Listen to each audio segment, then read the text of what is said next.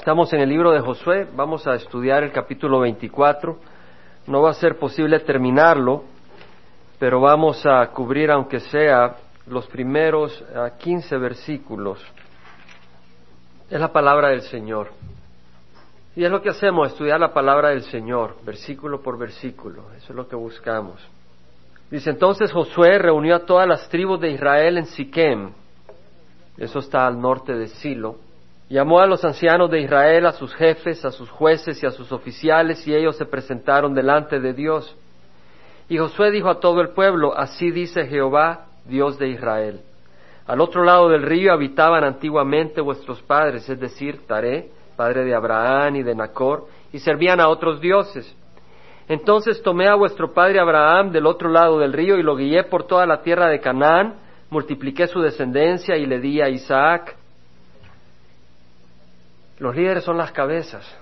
Lo que estaba haciendo Josué era llamar a las cabezas del pueblo, para exhortar a las cabezas del pueblo a servir al Señor y a seguir al Señor de corazón.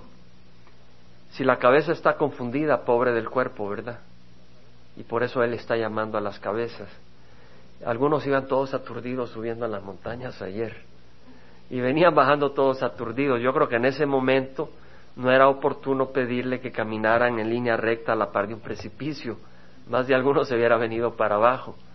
¿Verdad? Cuando la cabeza está aturdida hay un problema. Y cuando uno se levanta aturdido, tal vez estás en la cama y de repente tocaron el timbre de la puerta y sales corriendo y te golpeas los pies, los deditos del pie, ¿verdad? Y los golpeas y ¡ay!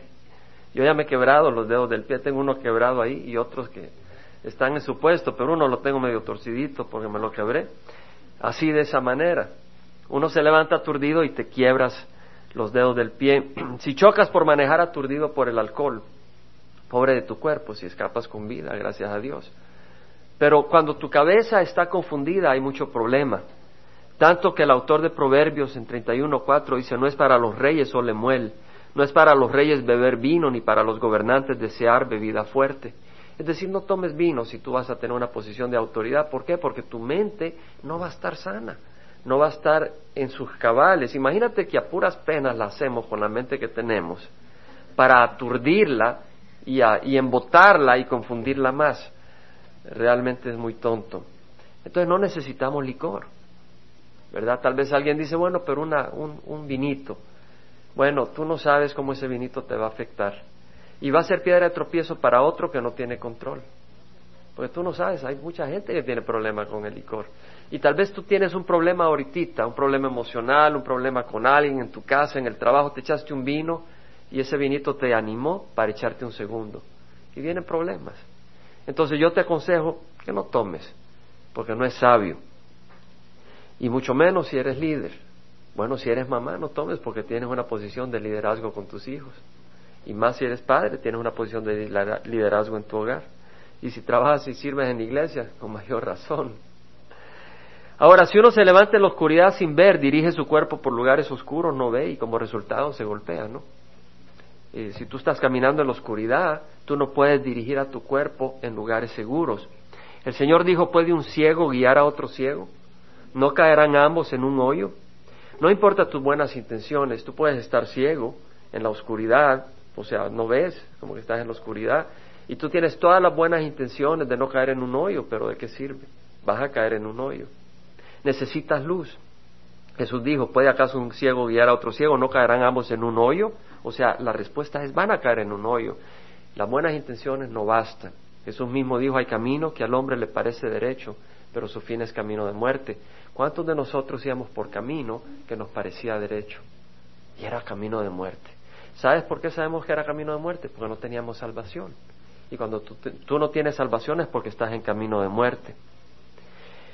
Las cabezas necesitaban luz, Josué les habló la palabra del Señor.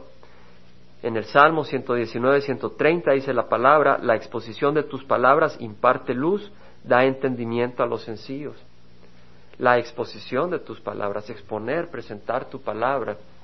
Si tú lees en el libro de Nehemías, eh, podemos leer en el versículo 8 del capítulo 8 que los levitas, cuando eh, eh, le expusieron la palabra al pueblo del Señor en Israel, cuando habían regresado después del exilio, dice que leyeron en el libro de la ley de Dios traduciéndolo, porque muchos no entendían el hebreo, habían estado en Babilonia, habían aprendido el arameo y no conocían el hebreo. Entonces los levitas traducían eh, el Antiguo Testamento, que era lo que tenían, y lo traducían, la ley de, Moisés, la estaban traduciendo al, arameo, porque era el, lenguaje que ellos entendían. Dice, traduciéndoles y dándole el sentido para que entendieran la palabra, es decir, exponiendo la palabra del Señor. Y eso es lo que dice el Salmo, la exposición de tus palabras imparte luz, da entendimiento a los sencillos. Es lo que hacemos, estudiar la palabra del Señor. Es lo que hemos de buscar, la palabra del Señor. Pero ahora estamos hablando de líderes. Josué llamó a los líderes para hablarles la palabra del Señor. ¿Por qué? Porque los líderes son responsables de dar guía, de dar dirección, de amonestar, de animar al pueblo. Primera de Corintios 11.3, pueden ponerlo como referencia. Quiero ir por varios versículos porque hay bastante que abarcar, hermanos. Eh, le invito a apuntarlos. Eh, Primera de Corintios 11.3 dice, quiero que sepáis que la cabeza de todo hombre es Cristo, y la cabeza de la mujer es el hombre, y la cabeza de Cristo es Dios. Dios tiene un orden, y Dios tiene un liderazgo establecido en los hogares. Imagínate que la Biblia no fuera clara estaríamos en problemas. Pero la Biblia, es, la Biblia es clara. Y es triste cuando tenemos un hogar con tres, cuatro, cinco cabezas. Lo que tenemos es un monstruo. Y es triste cuando tenemos un hogar sin cabeza. Has visto un pollo sin su cabeza corriendo porque le han cortado la cabeza para cocinarlo. Y anda corriendo ahí, pero sin dirección y da lástima. ¿Verdad? El Señor es claro, dice que debe haber una cabeza en el hogar.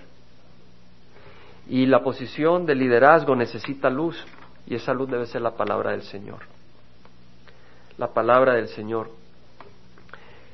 Josué invita a los líderes y los invita exhortándolos, los invita exhortándolos ante Dios.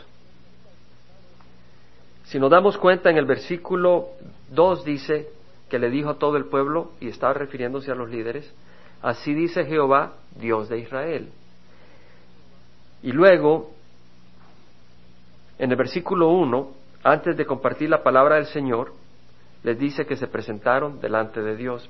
Es decir, la palabra de Dios se la presenta en la presencia de Dios. Lo está haciendo responsable a los, a los líderes ante Dios.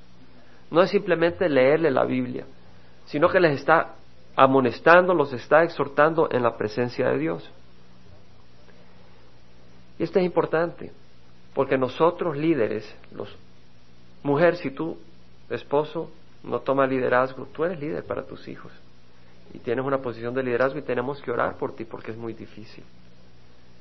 Pero hombre, tú que eres líder de tu hogar, la responsabilidad es muy seria. Tengas hijos o no tengas hijos, eres líder de tu hogar si tienes un hogar. Pablo le dijo a Timoteo, te encargo solemnemente en la presencia de Dios y de Cristo Jesús, que ha de juzgar a los vivos y a los muertos. Por su manifestación y por su reino, predica la palabra. Insiste a tiempo y fuera de tiempo, redarguye, reprende, exhorta con mucha paciencia e, e instrucción. Pablo, antes de partir, está exhortando a Timoteo y le dice, te encargo solemnemente. No le dice, mira, te voy a pedir un favor. Mira, te voy a sugerir mira, esta es la sugerencia de Calvary Chapel. Le dice, te encargo solemnemente, es decir, esto es formal, esto es serio lo que te voy a decir, esto es importante. Te encargo solemnemente en la presencia de Dios. Timoteo, lo que te estoy diciendo no solo te lo estoy diciendo yo como Pablo, te pongo ante la presencia de Dios, ante quien tienes que darles cuenta de lo que te voy a decir. Y ese es Pablo que amaba a Timoteo, a su hijo Timoteo al que cuando estaba enfermito del estómago le dijo, toma vino, no, no tomes agua sola, échale un poquito de vino para que te caiga bien. Pues no, no echarse el vino puro, sino un poquito de vino para que le sanara su estómago. Pero vemos acá de que Pablo le dice, te encargo solemnemente en la presencia de Dios y de Cristo Jesús, que ha de juzgar a los vivos y a los muertos. Viene un juez, es Jesucristo. El miércoles estuvimos estudiando su segunda venida. Y estuvimos en la casa, en mi casa estuve compartiendo con, con alguien sobre la segunda venida, porque había estado en el estudio el miércoles y estaban un poco confusos. y le explicaba que el Señor había venido eh, con mucha dulzura la primera vez y va a venir al arrebatamiento de su iglesia con una gran sonrisa a arrebatarnos, pero cuando venga en su segunda venida a venir a la tierra, va a venir con la, con la ropa empapada de sangre. Léalo en Apocalipsis 19, a traer juicio y a derramar la ira de Dios. Viene un juez, viene un juez a juzgar y no es broma, no es broma. Dice la palabra del Señor que Jesús, que ha de juzgar a los vivos y a los muertos, dice por su manifestación, es decir, porque viene y por su reino. Es decir, hay un reino, algunos se van a quedar afuera, la mayoría se va a quedar afuera. Y le dice, predica la palabra. No predica programas de iglesias, predica la palabra del Señor. Predica la palabra. Insiste a tiempo y fuera de tiempo. Como hombres tenemos que insistir. A tiempo y fuera de tiempo. Mujer, tú en tu hogar tienes que insistir también. A tiempo y fuera de tiempo. Redarguye. Redarguir quiere decir de que a veces tienes oposición a lo que quieres enseñar. Porque hay una confusión. Y tú vienes y explicas con la palabra del Señor ¿Cuál es el camino a seguir? Tienes un argumento equivocado y tú recibes un argumento equivocado y tú presentas un argumento fuerte, sólido, el de la palabra del Señor. Redarguye. Redarguye con la palabra del Señor. Reprende. Reprende quiere decir de que cuando hay ignorancia, oídos sordos, tienes que reprender. Tienes que reprender con la palabra del Señor. Exhorta con mucha paciencia. ¿Cómo necesitamos paciencia? Yo necesito mucha paciencia. ¿Por qué? Porque tengo los ojos bien abiertos a lo que el Señor pide. Y veo que hay un mundo que se está condenando. Y veo que el Señor nos está llamando a poner los ojos a donde debemos de ponerlos y no en las cosas del mundo. Y nosotros necesitamos paciencia, que el Señor nos la dé. Y exhorta con mucha paciencia e instrucción, ¿sabes qué? Estamos en tiempos bien difíciles porque hay mucho orgullo, hay ceguera y hay libertinaje. La sociedad americana donde vivimos está llena de libertinaje. No hay respeto a la autoridad, no hay interés en la autoridad, hay libertinaje que se confunde con libertad. Y nuestros hijos están creciendo en este ambiente. Y tenemos que exhortar, tenemos que redarguir, tenemos que reprender. No es tiempo de doblegar las rodillas ante la cultura. Es tiempo de caminar directamente en el camino y en el llamado del Señor. ¿Sabes por qué la iglesia no es muy distinta a la cultura americana que nos rodea, que no es cristiana? Porque se está doblegando a la cultura americana. Y no debemos de doblegarnos a la cultura americana, aunque nos cueste la cabeza. Todos tenemos que dar cuentas en Hebreo 4:13 Dice la palabra del Señor que todas las cosas están al descubierto y desnudas ante los ojos de aquel a quien tenemos que dar cuentas. Padres, madres, tenemos que dar cuentas ante Dios. Ante Dios, no ante los hombres. Ahora, vamos a ver la enseñanza de la exhortación que hace Josué. Josué les recuerda el principio. Esto es para leerlo muchas veces, hermanos este, este, este capítulo, yo siempre había, eh, como quien dice, aterrizado en el versículo 15, que es uno de los primeros que aprendí, los saboreé porque los tomé como personal. Pero todo este mensaje está lleno de mucha enseñanza. Mira lo que dice Josué. Dice, así dice Jehová Dios de Israel, al otro lado del río habitaban antiguamente vuestros padres.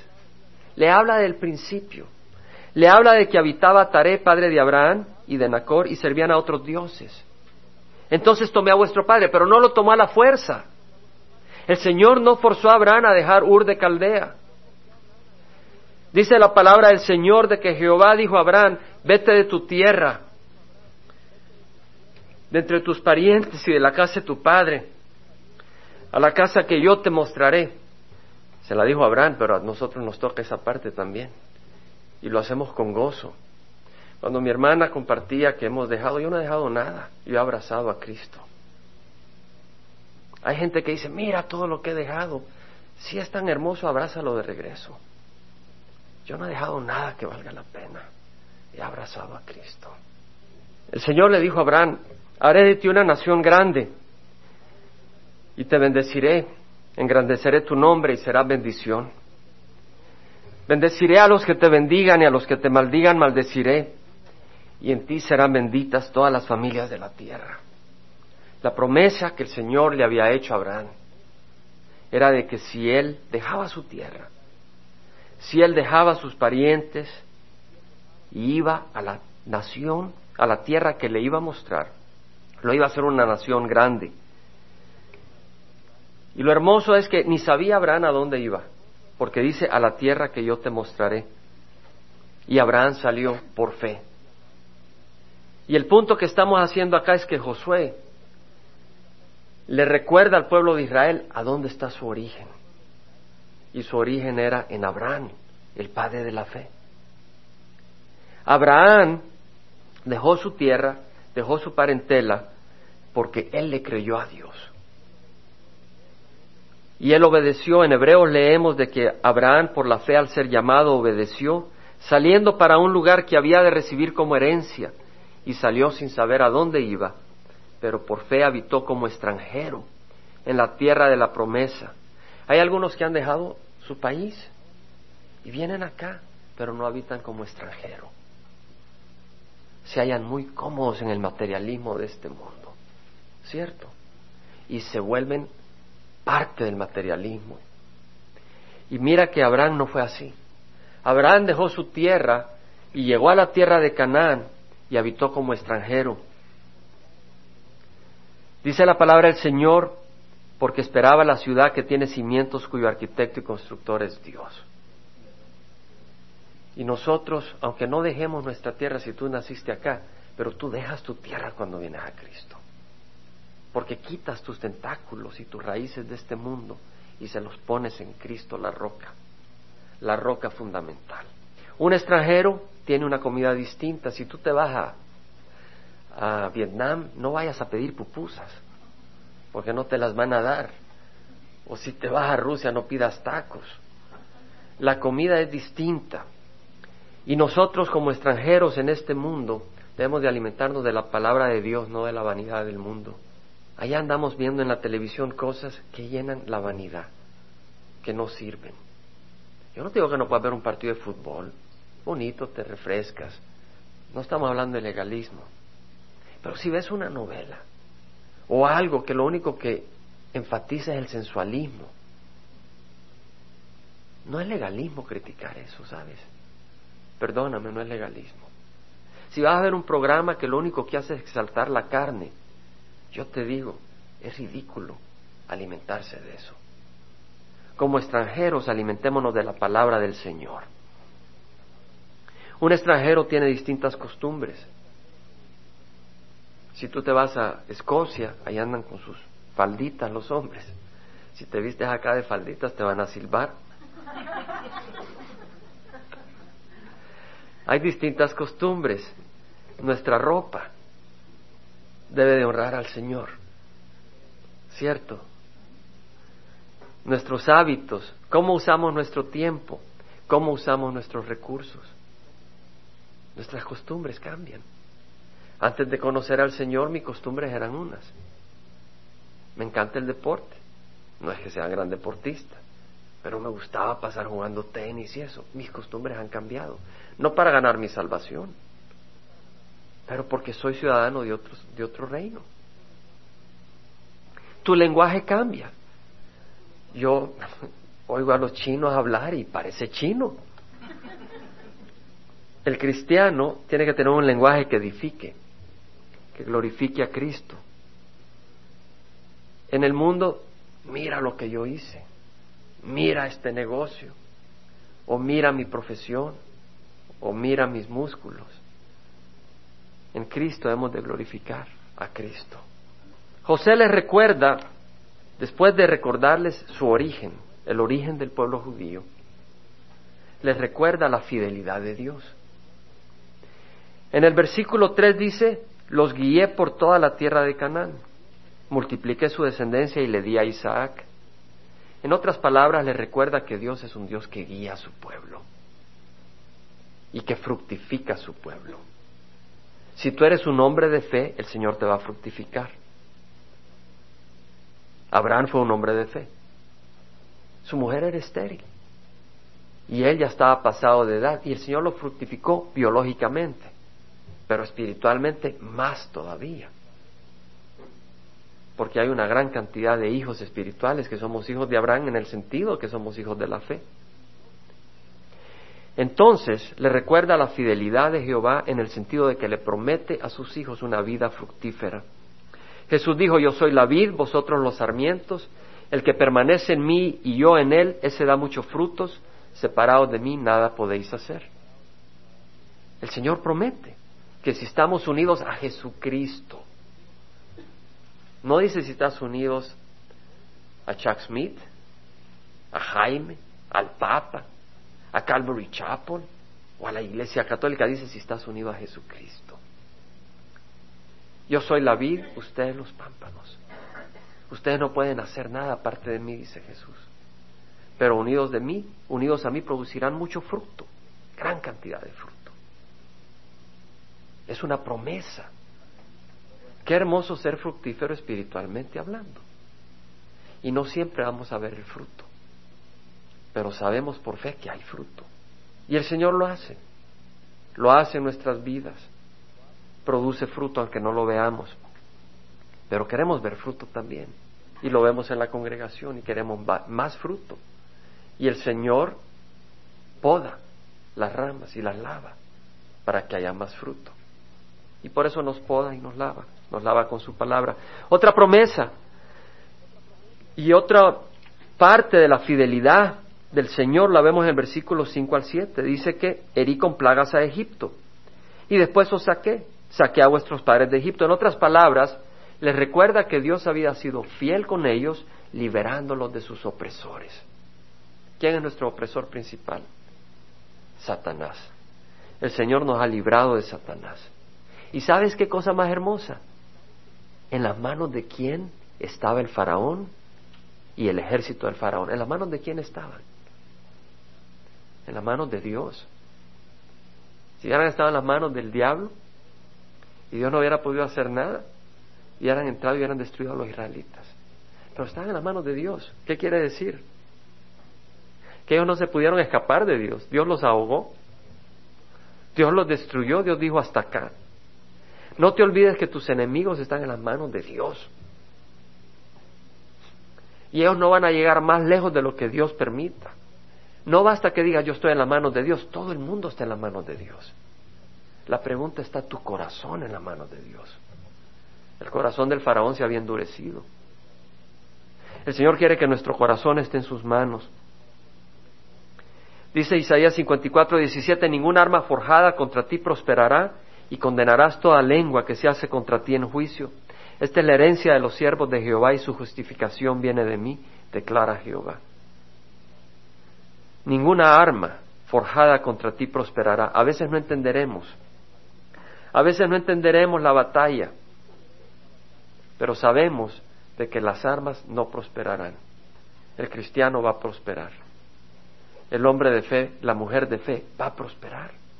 La mujer de fe va a prosperar. Va a prosperar. No estamos hablando económicamente. Hay lugares en que el énfasis es el dinero, pero la idea es prosperar en las cosas de Dios, que son las cosas que permanecen.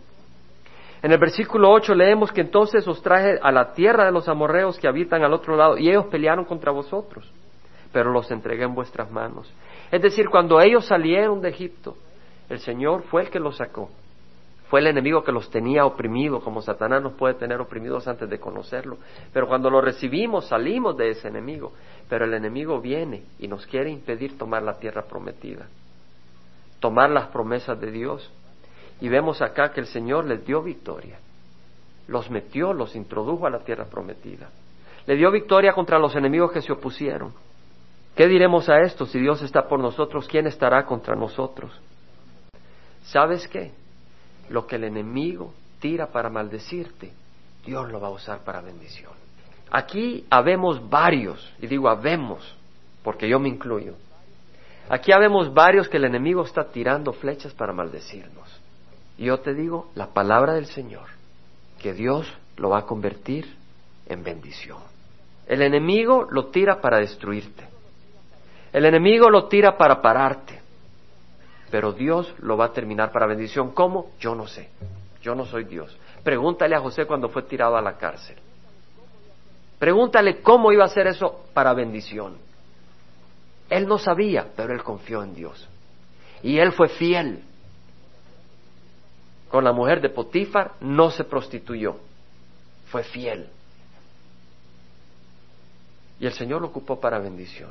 A sus hermanos le dijo una vez ya había prosperado lo que ustedes pensaron hacer para mal, Dios lo usó para bien, para salvar a muchas vidas. Entonces la palabra del Señor nos da ánimo y consuelo, que lo que el enemigo ha lanzado para destruirnos, Dios lo va a usar para bien. Otro elemento en el versículo 13 dice que Josué dice, y os di una tierra en que no habías trabajado, es Dios el que estaba hablando, y ciudades que no habíais edificado, y habitáis en ellas, de viñas y olivares que no plantasteis, coméis. ¿Sabes? no tuvieron que pagar. Todo lo que Dios nos da es gratis. Todo lo que Dios nos da es gratis. ¿De dónde traías tu dinero cuando naciste? ¿Para comprarle algo a Dios? Si Él te dio la misma vida que tienes. Él te dio la vida que tienes. Todo lo que Dios te da gratis y aquí le dio a ellos la tierra prometida gratis. No por tus confesiones, no por tus trabajos. Cristo nos da la vida eterna por nuestra fe en Cristo Jesús. ¿No es ahí el origen? ¿No fue en Abraham, el hombre de fe, donde nació toda la bendición? Y ahora le está recordando Josué al pueblo de Israel esa, esas promesas. Las promesas son inmerecidas. En Hebreos 6:12 leemos que dice el Señor, no seáis indolentes, sino imitadores de los que mediante la fe y la paciencia heredan las promesas. Es mediante la fe que vas a heredar las, promesas, no es mediante tus obras. Pero ¿por qué sirve Raimundo en la congregación? ¿Por ganarse algo? Yo sé que no. ¿Por qué sirve Laura en la congregación? ¿Por ganarse algo? No es así. Le servimos porque le amamos y porque le hemos conocido. Entonces dejamos la religión de nuestros padres. ¿No fue eso lo que hizo Abraham? Dejó la religión de sus padres por seguir al Dios vivo. Hay un momento de decisión en la vida de cada quien. En Josué 24, 14 dice el Señor, ahora pues, temed a Jehová. El Señor no es un títere, no es un monigote, es el creador del universo y nos ama y envió a su Hijo a morir en la cruz por nosotros. Y le dice, temed a Jehová y servidle. No dice llévalo en el cuello o en la bolsa, servidle. Servirle con integridad y con fidelidad. Con integridad quiere decir de que no le servimos diciendo, bueno, voy a ir a predicar y ya estuvo. Le queremos servir. Queremos entregarle nuestra vida. Integridad. Algo que no es íntegro es, por ejemplo, agarras un pedazo de pan y la mitad está podrida. Ese pan no tiene integridad, está podrido. Démosle nuestra vida total al Señor. Servirle con integridad a quién? A la religión, a Calvary Chapel, al Señor. Quitad los dioses que vuestros padres sirvieron al otro lado del río y en Egipto y servid a Jehová. Los dioses de ellos eran unos eh, ídolos físicos. Pero para otros el Dios puede ser el dinero, para otros el Dios puede ser el placer, puede ser el sexo. Pero acá dice, quitad esos dioses. Y si no os parece bien servir a Jehová, escoged hoy a quien habéis de servir. Si a los dioses que sirvieron vuestros padres que estaban al otro lado del río, o a los dioses de los amorreos en cuya tierra habitáis, pero yo y mi casa serviremos a Jehová. Quiere decir de que este hombre no se iba a ir para atrás si su casa no iba a servir a Jehová. Yo espero que cada hogar acá tenga una cabeza que ame a Cristo, una cabeza que ame a Cristo de todo corazón yo espero que cada casa siga a esa cabeza que está bajo Cristo, que es la cabeza. Tal vez hay algunas mujeres cuyos esposos no son cristianos. Tu, hogar no está sin cabeza porque tú tienes una cabeza que es Cristo. Tu hogar no está sin cabeza porque tú tienes una cabeza que es Cristo. Y si tú eres cristiano, tú no eres solo la cabeza porque tú estás sometido a Cristo. Entonces la cabeza de tu hogar realmente es Cristo. Y eso es muy hermoso. Pero tiene que haber un orden. Y yo creo que en estos días hay una batalla civil en los hogares, donde tenemos monstruos de tres, cuatro, cinco, seis cabezas. Ya es tiempo de seguir el orden del Señor. Ya es tiempo de hacer esto una oración personal. No tomarlo como un versículo bíblico muy romántico y bonito, pero realmente aplicarlo a nuestras vidas. Yo sé que esto es cierto en muchos de nuestros corazones, pero que siga siendo cierto. Y si no lo es cierto en tu corazón, hazlo cierto. Vamos a parar y cerrar en oración. Yo te invito, con los ojos cerrados, con los ojos cerrados, yo te invito a que si tú no has hecho a Jehová, el único Dios de tu vida, que tú lo hagas ahora, el único Dios de tu vida. Y yo te invito a que lo sigas con integridad y con fidelidad. Si no has recibido a Cristo y quieres recibirlo, te voy a invitar a que ores conmigo, ahí donde estás. Padre Santo, perdona mis pecados. Hoy recibo a Cristo como mi Señor y mi Salvador. Te doy gracias por lo que Jesús hizo en la cruz por mí. Su sangre me limpia de todo pecado yo acepto tu salvación. Yo no soy justo, pero tú eres justo y perfecto. Y tú me amas. Hoy te recibo, Señor, como mi Dios y mi Salvador. Mi Dios, ante ti únicamente me postraré. Ante ti únicamente serviré. No hay término medio. Tienes que decidir en tu corazón. No hay término medio.